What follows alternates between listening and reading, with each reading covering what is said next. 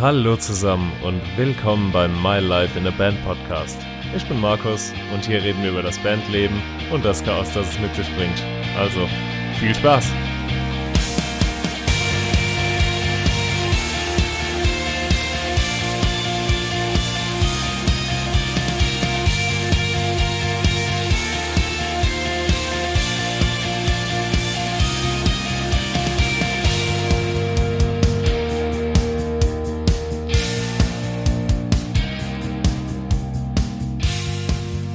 Schön, dass ihr wieder hier seid. Ich bin Markus und das ist der My Life in a Band Podcast.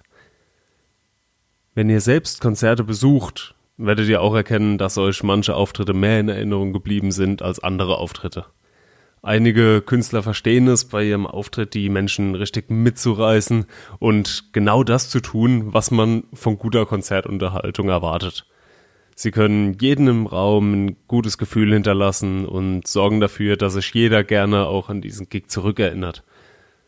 Als Musiker, der in der Richtung schon beides hatte, ganz geile Gigs, aber auch grottig schlechte, ähm, möchte ich heute mit euch drüber reden, welche Erkenntnisse, also welche verschiedenen Erfahrungen meiner Band geholfen haben, um aus dem ja, so lala Auftritt den wir äh, als Regel hatten, einen Auftritt zu machen, der den Menschen auch wirklich positiv in Erinnerung bleibt, wo man auch einfach danach, nach dem Auftritt mal von den Leuten angesprochen wird und die einfach sagen, hey, die Show war geil. Nicht nur die Musik, nicht nur ähm, wir sind sympathisch oder sowas, die Show war einfach gut. Und darum geht's. Macht euch hier erstmal Gedanken darüber, wie ihr euch auf der Bühne überhaupt aufstellen wollt. Wie viele Musiker seid ihr auf der Bühne? Wie positioniert ihr euch und euer Equipment so, dass es für eure Show am effizientesten ist? Ähm, es soll einfach gewährleistet sein, dass niemand über eure Kabel fällt und ihr euch selbst nicht in den Füßen herumlauft. Wenn ihr beispielsweise mehrere Sänger habt, dann verteilt diese in eurer Grundaufstellung etwas oder wahlweise stellt sie beide ins Zentrum, während die Gitarren außenrum stehen. Überlegt, wie er als Band nach außen wirkt schaut es euch auch mal an und legt fest, damit, äh, damit ihr auch beim Aufbau einfach eine Routine entwickeln könnt äh, und damit schon eine Menge Zeit sparen könnt. Auch wenn ihr euch auf eine Grundaufstellung geeinigt habt, wenn ihr euch das angeschaut habt, wenn ihr es analysiert habt und euch denkt, ja, okay, so wollen wir stehen, dann heißt es noch lange nicht, dass ihr dort festgebunden seid. Eine Live-Show wirkt erst dann richtig lebendig und, und auch mitreißend, wenn ihr nicht nur vor, sondern ähm, ja auch auf der Bühne, wenn dort Bewegung stattfindet. Nicht nur von den Leuten erwarten, dass sie vor der Bühne Gas geben, sondern selbst auf der Bühne auch Gas geben. Ein bisschen bewegen, ein bisschen lebendig sein. Auch auf den kleinen Bühnen. Stellt euch vor, ihr steht im Publikum und von eurem Blickwinkel seht ihr für die komplette Show das gleiche Bild. Die Leute stehen immer an der gleichen Stelle, dann wackeln mal da die Köpfe, wackeln da die Köpfe, aber am Ende des Tages hättet ihr euch genauso gut ein Gemälde anschauen können. Ähm, das wird einfach sehr schnell langweilig und ich kann es einem Gast, einem Zuschauer nicht verübeln, wenn er sich dann lieber an die Bar zurückzieht. Also bewegt euch. Schaut, dass jeder von euch mal von seinem Platz wegkommt und sich mal links, mal rechts, mal in der Mitte präsentiert, so dass einerseits die Leute euch alle mal sehen, aber andererseits auch ihr mal euer ganzes Publikum im Blick habt, jeder einzelne von euch. Im besten Fall stehen da so viele Leute, die haben alle den Blickkontakt verdient. Sag mal, den Schlagzeugern gebe ich hier mal einen Freibrief, an ihrem Platz äh, bleiben zu dürfen, aber gut, bindet euch doch einfach mal vor den, äh, vor den Bauch und rennt mal durch die Menge. Das, die Show wird auf jeden Fall auch in Erinnerung bleiben. Aber Leute, der Rest, wie ihr, wie ihr vorne in der ersten Reihe steht, also auf der Bühne, ihr müsst euch bewegen, um das Ganze lebendig zu machen. Ein guter Trick, um sich das Ganze mal äh, besser zu verdeutlichen, ist es, eure eigenen Auftritte zu filmen. Bestenfalls in der Totalen. Also ihr stellt die Kamera irgendwo hinten auf, wo man die ganze Bühne gut im Blick habt und äh, analysiert das Ganze einfach mal nach eurem Auftritt. Jeder sollte sich hier mal, also jedes Bandmitglied sollte sich das Video ein paar Mal anschauen und sich notieren, was ihm persönlich auffällt, was gut war, was verbessert werden könnte, was verbessert werden muss. Und ähm, Beispiel auch, an welcher Stelle sollten die Gitarren im Fokus stehen? Wann geht alles um die Vocals? An welcher Stelle sollten wir uns mal alle bewegen? Und das Ganze sammelt ihr dann und setzt euch zusammen. Nehmt euch die Punkte vor, über die ihr euch einig seid und gerne probt das Ganze auch, sodass ihr es beim nächsten Mal einfach besser machen könnt. Wenn ihr es dann geschafft habt, mehr Bewegung auf der Bühne äh, zu haben und ähm, ja, die ganze Geschichte dann auch proben wollt und könnt, dann müsst ihr dringend daran arbeiten, wie ihr euch untereinander dort koordiniert. Das ist super wichtig. Ähm, es sollte niemand über die Kabel vom anderen fallen und es stört auch den ganzen Flow, wenn sich auf einmal zwei, drei von euch im Weg stehen auf der Bühne. Also überlegt euch ein Konzept, wie ihr das möglichst narrensicher machen könnt. Ähm, es erwartet niemand von euch, dass ihr eure komplette Bühnenchoreografie durchplant und diese dann fertig aufführt. Das wäre wiederum auch ein Ding, was den Flow und den Spaß von der ganzen Show auch einfach, ja, rausnehmen würde. Das, ist, das erwartet niemand. Aber ihr solltet euch nicht zu häufig in den Füßen rumstehen. Was aber helfen kann, ist in äh, mehreren Reihen zu denken. Also als Beispiel, ihr habt eine Frontreihe direkt am Bühnenrand und eine zweite Reihe direkt dahinter. Also zwischen dem Schlagzeug und dieser Frontreihe ist die zweite Reihe. Wenn ihr jetzt sagt, dass ihr euch nur noch in der zweiten Reihe bewegt und in der ersten auf eurer Stelle bleibt, vermeidet das schon das Risiko, dass ihr ungewollt zusammenstößt. Die äh, eine andere Möglichkeit wäre es, die Bühne auch einfach in Zonen aufzuteilen, sodass ihr euch immer nur zonenweise über die Bühne bewegt, so ein bisschen wie beim Schach und es damit leichter ist zu schauen, ob die Zone, in die ihr wollt, frei ist. Ihr wisst dann genau, okay, da muss ich hinschauen, ist gerade frei, okay, dahin bewege ich mich. Das Ganze ist ein bisschen leichter zu handeln, wenn die Bühnen auch irgendwann größer werden, aber ähm, mit fünf bis sechs Leuten wird es gerade in der Anfangszeit häufig sehr kuschelig und da braucht man einfach so eine grobe Richtlinie für die Koordination auf der Stage, dass äh, man dann nicht völlig im Chaos versinkt oder sich andauernd im Weg rumläuft und auch für den Zuschauer denkt immer aus der Perspektive von den Leuten, die vor der Bühne stehen. Und wenn die sich da oben denken, du lieber Gott, was passiert da eigentlich gerade, im negativen Sinne, dann bringt das uns allen überhaupt nichts.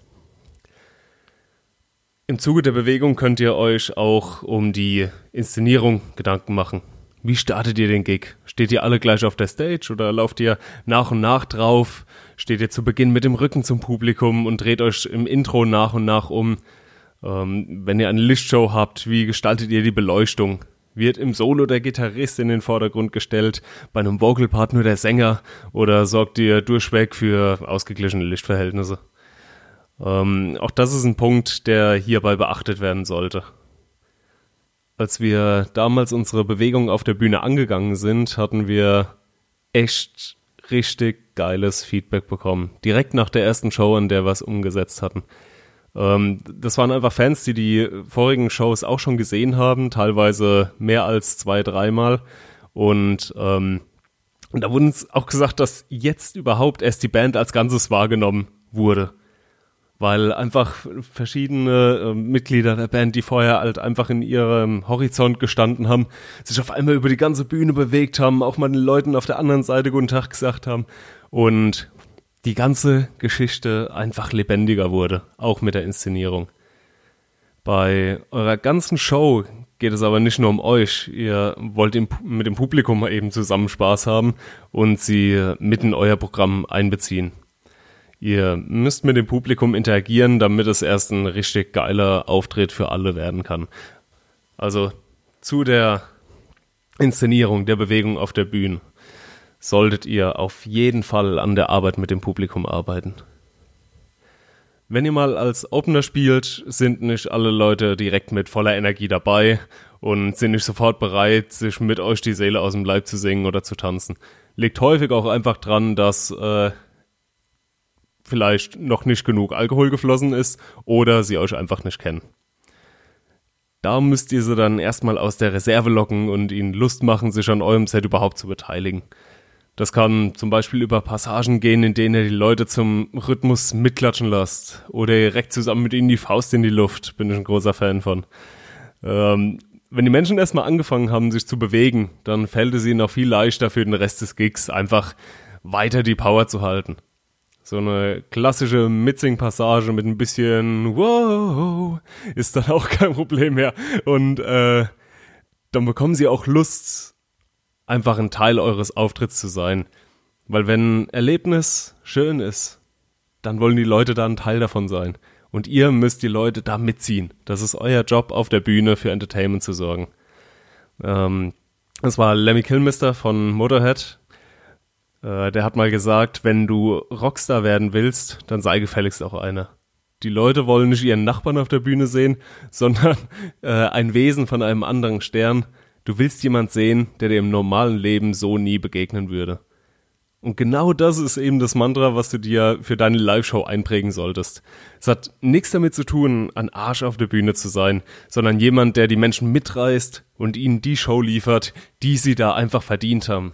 Verdient haben dafür, dass sie bei dem Konzert vor dir stehen. Das verdient Wertschätzung. Und das ist unsere Aufgabe als Band, den Leuten eine Show abzuliefern wenn ihr der Frontmann, äh, der Frontman, der Frontmann auf der Bühne seid, ähm, dann scheut euch auch nicht davor, Befehle zu geben.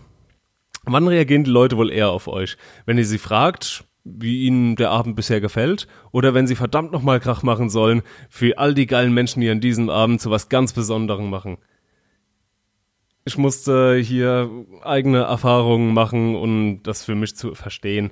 Ich stand auf der Bühne, stellte halbherzige Fragen, durch die ich mir irgendeine Reaktion erhofft habe und habe halt nichts als Stille bekommen, verständnislose Blicke. Und äh, das ist super unangenehm. das ist richtig, richtig unangenehm und ich versuche euch davor zu schützen, jetzt schon. Erst als ich dann verstanden habe, dass ich eben dieser Rockstar, wie Lemmy sagt, sein muss, der die Ansagen gibt und dem Publikum sagt, was es tun soll, dann wird's besser. Also, ich sage, das wurde nicht nur besser, das wird verdammt gut. Weil dann macht's auf einmal richtig Spaß. Wenn ihr es nicht gewohnt seid, in der Öffentlichkeit zu reden oder es eben auch nicht, ja, üblich für, für euch ist, laute, klare Ansagen zu machen, dann nehmt euch die Zeit und übt es. Legt euch im Zweifel ein paar Sätze zurecht und probt die Ansagen.